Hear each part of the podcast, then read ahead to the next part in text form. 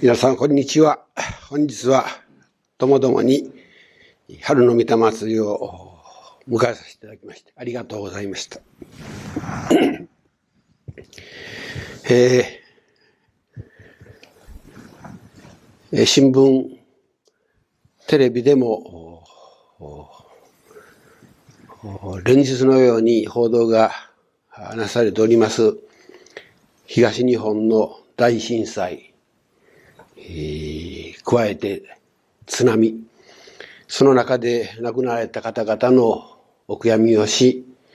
えー、被災の人たちの立ち直りを一刻も早くと祈願し、日々の御用の一端にもさせていただいております。えー、皆さんの関係の中でもこの教会は、まあ、北海道からもちろん東北、関東の地まで、ご信者さんが展開しておりますから、その場その場で、被災を受けた人たちがいらっしゃいますけれども、幸い、不幸中の幸い、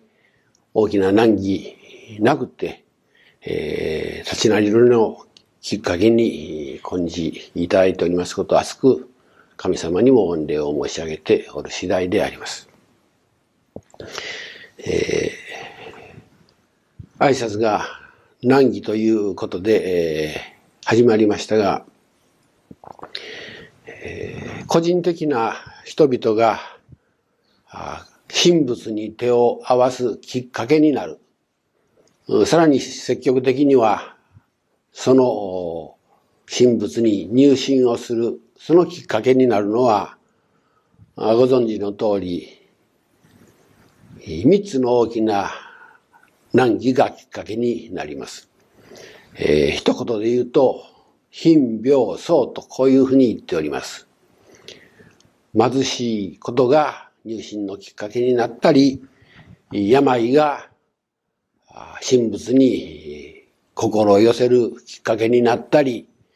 一家の、あるいは関係のところでの争い、災いが神仏に思いを向けていく、そのきっかけになる。ということは皆様よくご存知であります。ところが、現代、現代というこの世相は、日本に限るかわかりませんけれども、戦前、戦中、戦後を経験したから、方から言えば、こんな豊かな時代社会が来るとは想像もできないような日本の現況であります。また、病気も難儀だと言いますけれども、医学医術の飛躍的な進歩によって病を得ても死に至るということはだんだんと少なくなっていったがゆえに病という難儀も希薄になってきたような感じがします。この現代というこの日本の貧と病がそれではなくなったかというとあるいは少なくなったかというと如実にじっと見てみると、おどっこい。構造的にはむしろ、もっと深い貧と病が進んできておる昨今ではないか。豊かになった私たち、その一方で、格差社会が進行しておりまして、名古屋駅からこの教会、わずか2キロにも満たない距離の中で、えー、家を失っ、あるいは家から逃避したそういう人たちも地下街で、えー、眠っておったりいたします。そういう光景にお会いになったかと思います。この以前みんなが貧しかったということから違う構造的なこの貧困。それに対して何も打つ手がないという手をこまねておるのが現状でありますけれども、もう一つの病ということも、これだけ医学医術が発達したにもかかわらず、人間のこの命というものがこう生きておる限りは、全体的にはなくなったように見えるけれども、私たちのこの頭の先から足の指先まで痛いかゆいうずく難儀というようなものが全くなくなるかというとむしろ以前と同じように病を得なければならないこの現実があります。さてその今日のまあテーマは貧病層の層争い身近なところでは無理解といがみ合いと妬み、そねみ、諸々の層の種、これも尽きることがありません。ちょっと感覚的に言いますと、昔のような私たちの家庭にはあまり争いや災いがないような家庭に最近なってきておるようにも感じられるんですね。けれども、この奥を見てみるとどうも争いやいがみ合いがなくなったんではなくて、どうもそれが嫌だから逃げる、避けるという術を上手に編み出しておるだけであって、争い、層の原因は一つもなくなっておらんように私は思います。ちょっと例が、あどうかと思いますが、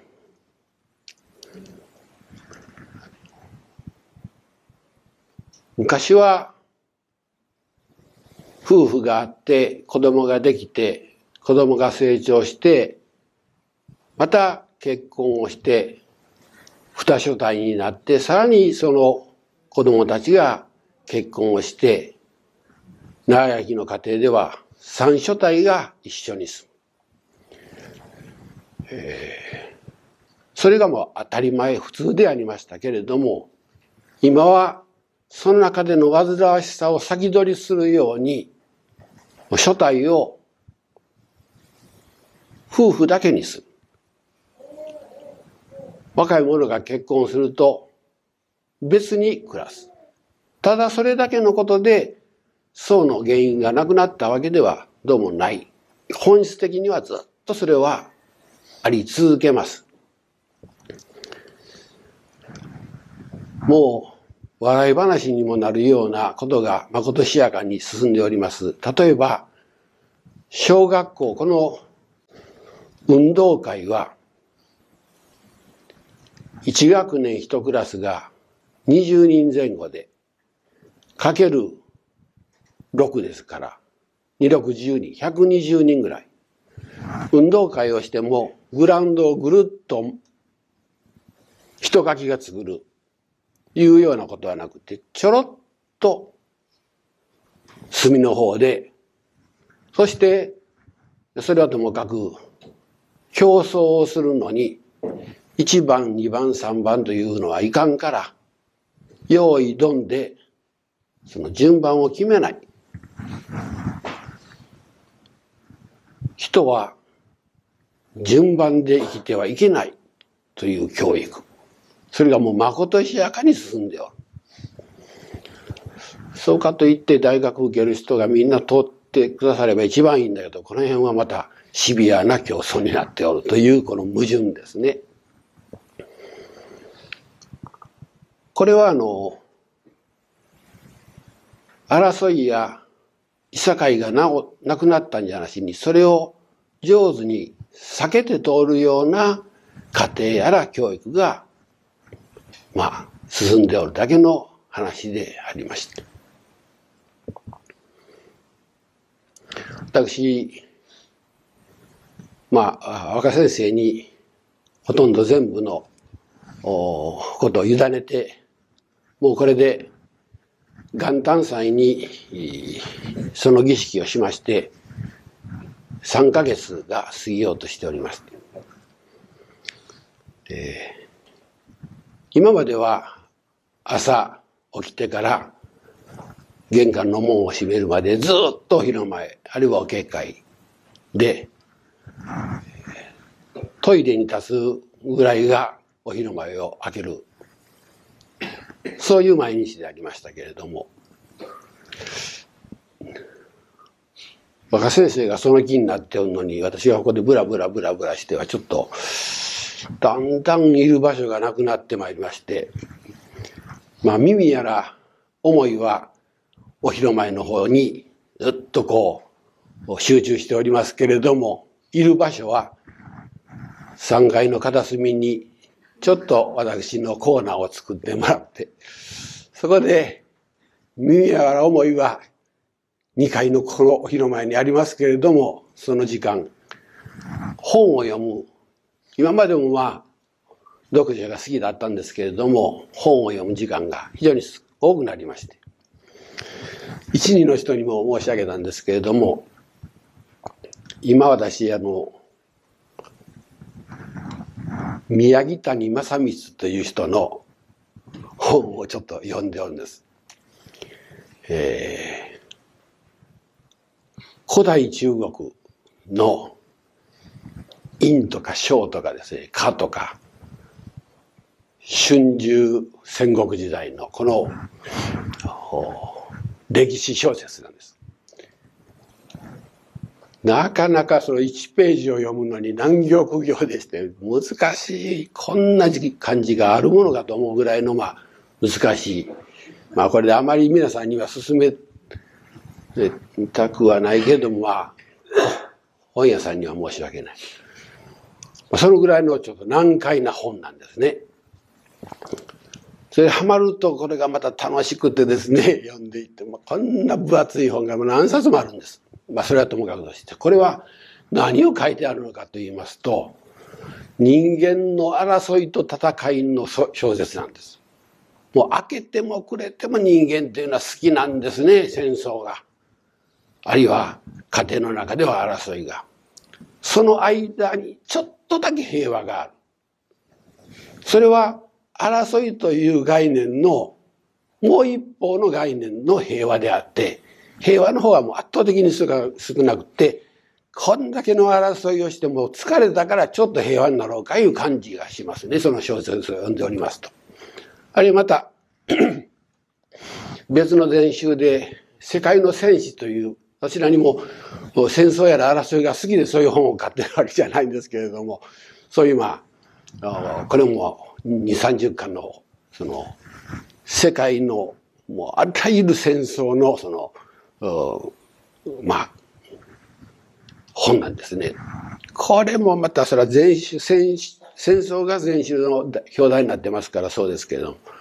これもまた人間というのは、ようもここまで争うということが好きなものかなと。平和平和というものを希求しながらもう一方ではもう足の下では、机の下では切り合いをしておるという感じですね。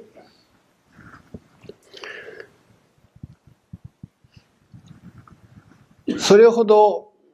まあ、人間の生、生きるというものの実態、本質はもうむしろイコール戦いであるというふうに言っても過言ではない、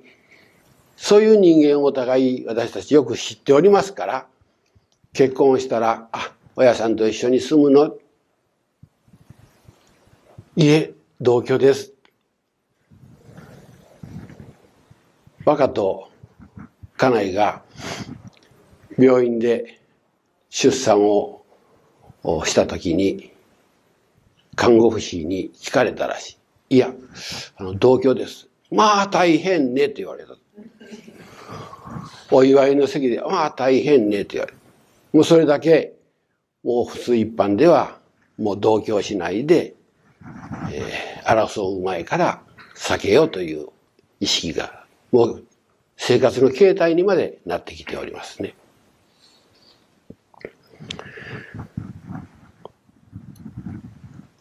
それだけに一方で非常にもし争いのようなあるいは無理解のようなものが起こるとそれが無視になったりいじめになって非常に陰湿な状況がまたこれは出てまいります。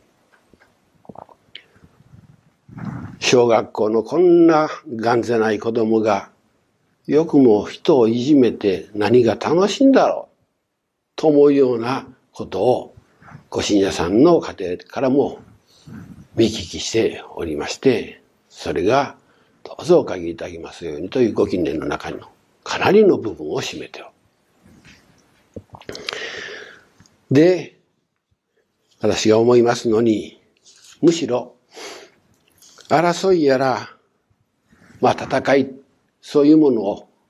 逃げるのではなしに、むしろもう思い切って争いをしましょうという意識に変えてしまう。それは嫌だというんじゃなしに、人間が生を受ける限りは、これからも離れることはできん。離れるようなことを一生懸命画策しても、争いが後ろからついてくる。避けても避けても、ひょっとしたら陰湿にさえなってくる。ということになれば、まあ逆説的に争いをしてもいいじゃないか。争いをして、そしてその人間関係の中でもつれたり、理解ができなくなったりすると、それこそそこから神仏の教えに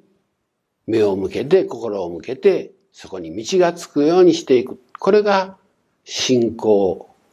ではないかと思います。これも子供から聞いたのでありますけれども、子供の友達が、君のうちは金剛様の教会をしておるんだね。まあ有名らしい。どんなことをしておるの？まあ子供はまだ十分な理解ができなかったんでしょうけれども、それは親先祖を大切にするというようなことを教えたりとか、先祖って何？って聞かれる。先祖って言ったらお墓の中にいるじゃないのってお墓って何？え？ちょっと待って、お墓って何？お墓ってお墓じゃな。い。すなわちもう、その子供が育った親の家庭の中に、親先祖とか、法事とか、お墓とか、墓参りとかいうのが、社会、家庭生活の中の実際にもなくなってきてる。そういうものをリアリティを感じない。そういう子供がずっとこう成長してきておるわけですね。その後、子供たちがもうすでに親たちの時代からそうですけれども、争いをするとですね、その教えとか、教えの元にある感謝とか、理解とか、いうのは頭の中の話だけであって、生活の中でそれを実感するということはもう全くなくなってきておる、この日本の現代の豊かさっていうのは一体何なんだろうか。これをまあまとめて言えば、どうぞ皆さんの中に、もう一度家庭というものをしっかりとまあ構築していく、作っていく。で、家庭の中に親分は一人でいい。一番大切なものみんな大切なんだけれども、分けて大切なものは何か、それを中心に考えていく。皆さん、テレビでもう朝から晩までやっておりますから、ご覧になった方もあるかと思いますが、その東北のあるシーンが映っておりまして、老婆が瓦礫の中でポツンとこう座っておる。アナウンサーが近づいていって、家を探しておられるんですか？どの辺りですか？この辺りにあったはずだ。わかりません。